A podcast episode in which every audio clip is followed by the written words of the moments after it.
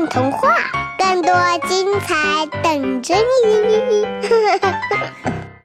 大家好，欢迎收听《混童话》。你是否想过让一只大熊做你的朋友？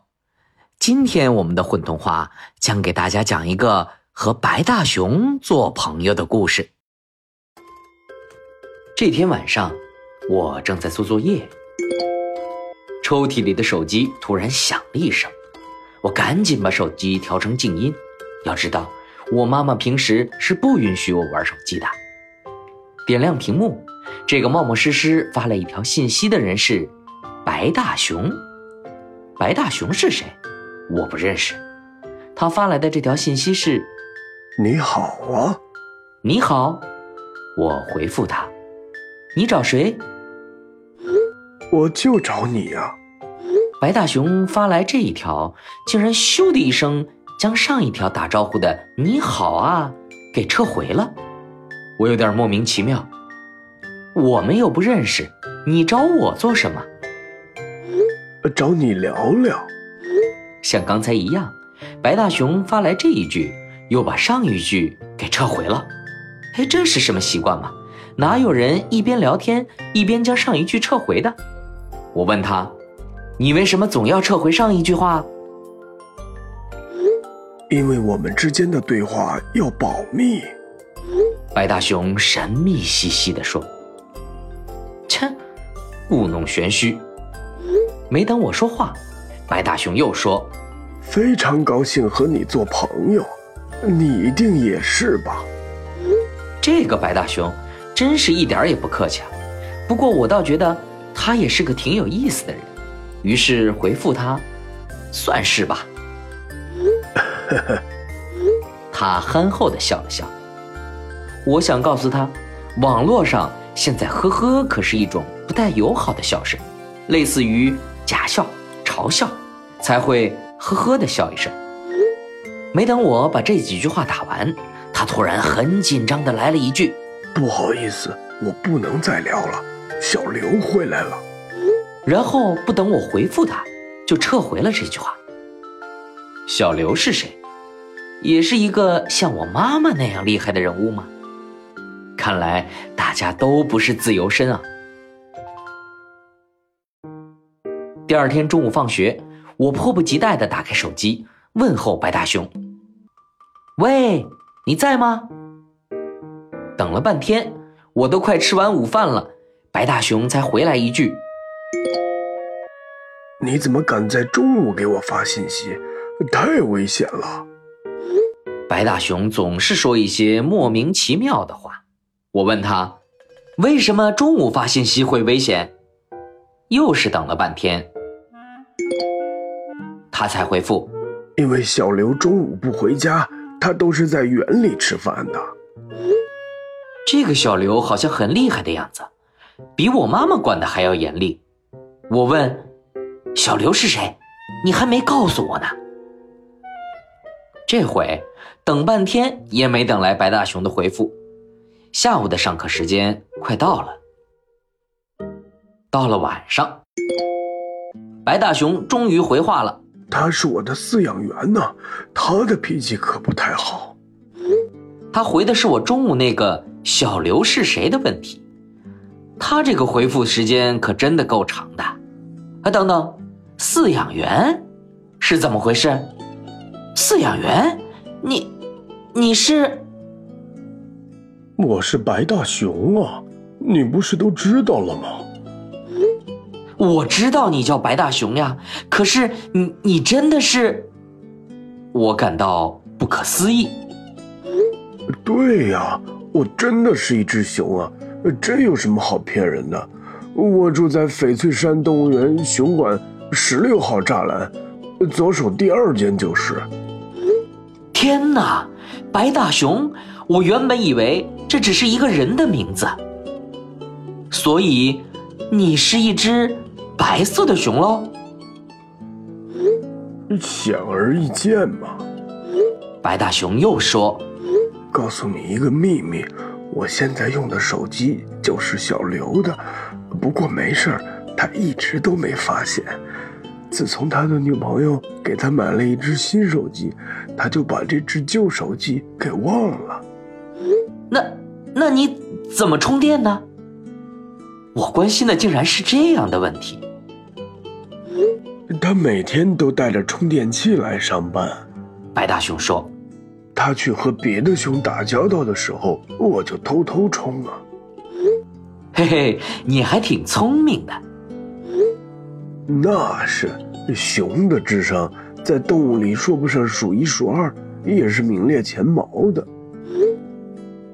他说这话，起初我还不信，以为他在吹牛。后来我发现，白大熊的确非同一般，就是在把人这种高级动物包括进去的整个动物界，他也是个佼佼者般的存在。白大熊熟练使用手机里的很多功能，比如定位，他把翡翠山动物园熊馆的准确位置在电子地图上标了出来。拍照，给我发来一张呲牙咧嘴的熊脸自拍。制作表情，把他的自拍加上各种搞怪的特效。当然，用的最熟练的还是撤回消息功能，这似乎是他聊天的习惯。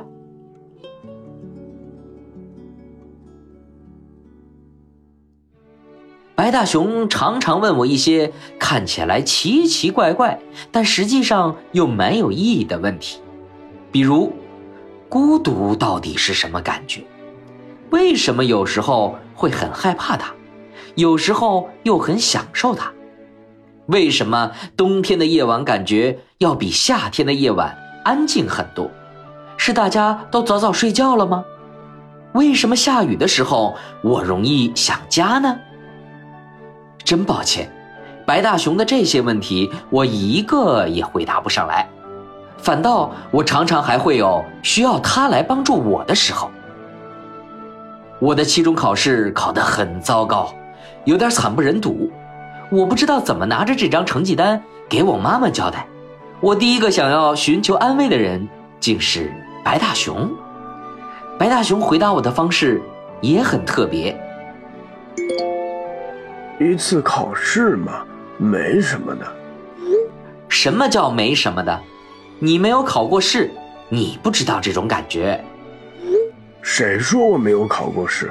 呃，当初我考马戏团的成绩也很糟糕，最后还不是被那个驯兽师给选上了。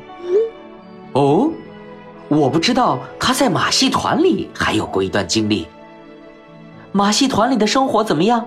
驯兽师是不是很凶？白大熊说：“哎，最早的时候，我一个劲儿的想离开家，就去考了马戏团。后来跟着马戏团走遍了整个国家，走过的地方越多，就越想家。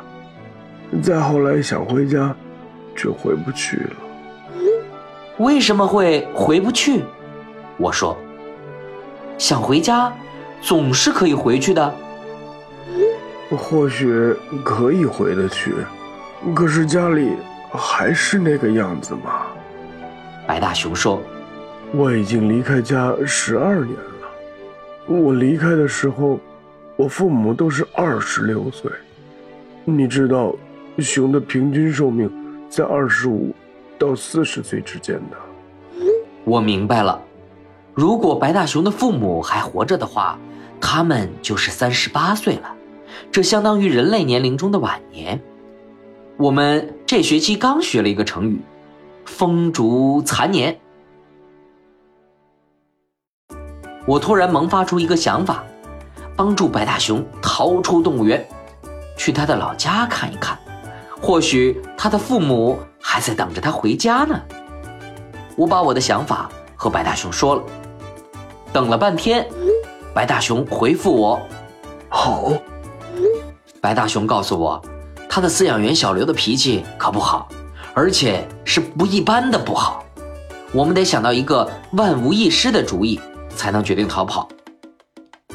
我在网上搜来了翡翠山动物园的地图和各场馆分布的位置，发现熊馆的背后就是翡翠山的后山，翻过这个山坡。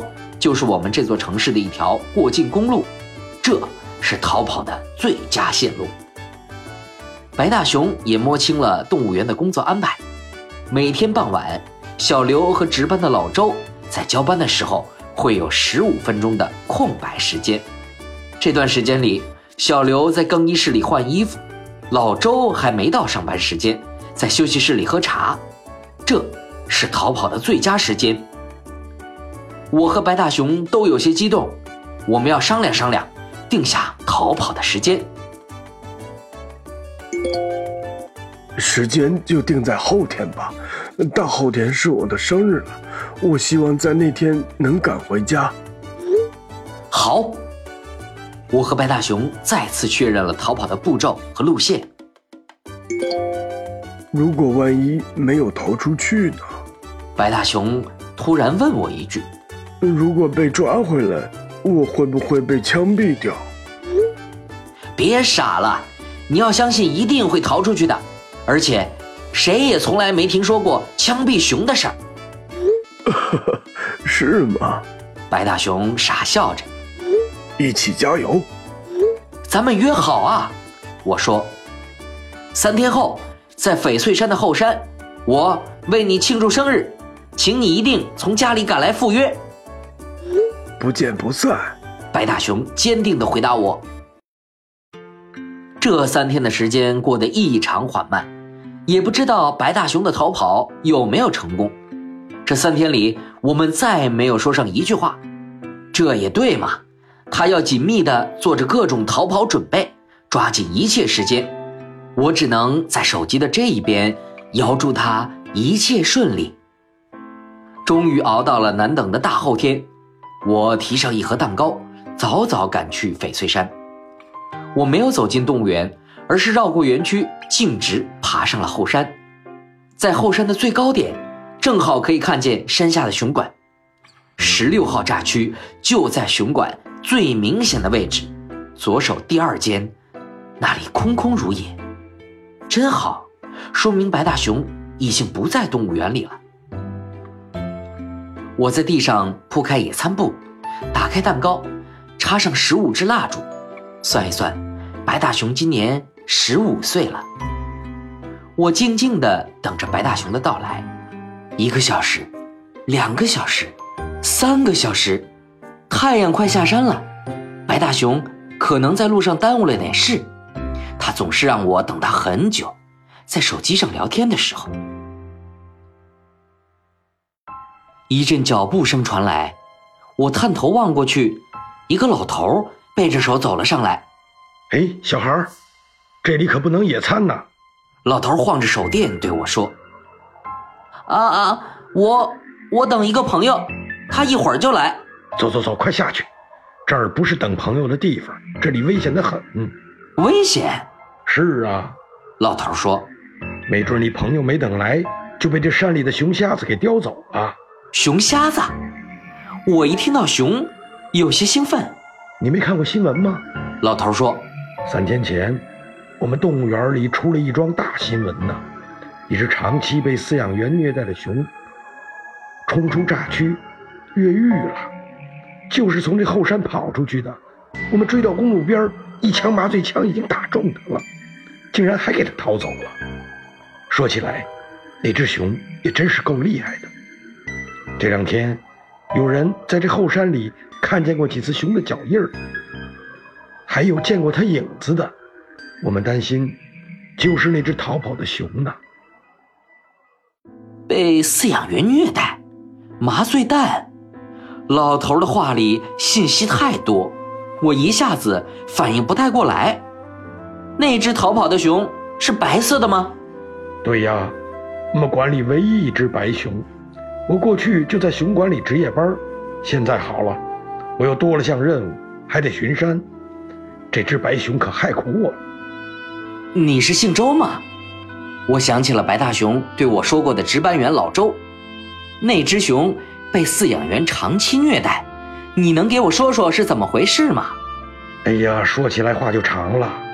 平时我们在一起工作的时候也没看出来，小刘的心肠怎么那么坏？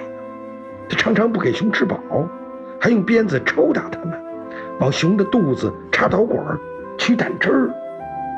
哎，不说了，出了这事儿，咱们才知道，原来真是挺惨的。老周把手电筒的光又调亮了一级。快，快下山吧，我还得把那一边给走一圈儿。哦，我愣愣地回答着，不知所措地摆弄着手里的蜡烛。老周继续往前走了，我不知道还应不应该继续等下去。把那些蜡烛拿下来，又插上去，拿下来，插上去。白大熊，原来你一直遭受着这么残忍的虐待，可是你为什么从来也没和我提过一句呢？你的肚子里还插着导管儿。那一定很疼吧？你现在还好吗？我的脑子里嗡嗡嗡的冒出一连串的问题，也不知道白大熊现在哪里，他见到他的父母了吗？我掏出手机，想给白大熊再发一条消息：“你好啊！”突然，一个陌生又熟悉的声音从我背后响起。啪！一只厚实的大手掌重重地拍在了我的肩上。我没有迟到吧？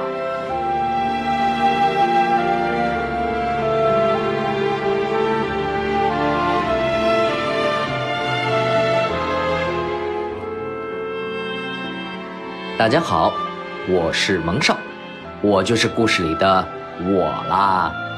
大家好，我是陈老师。今天我饰演的是大白熊。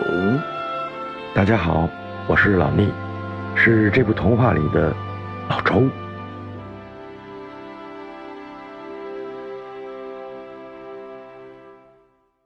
还没有关注“混童话”微信公众号吗？每日有礼哦。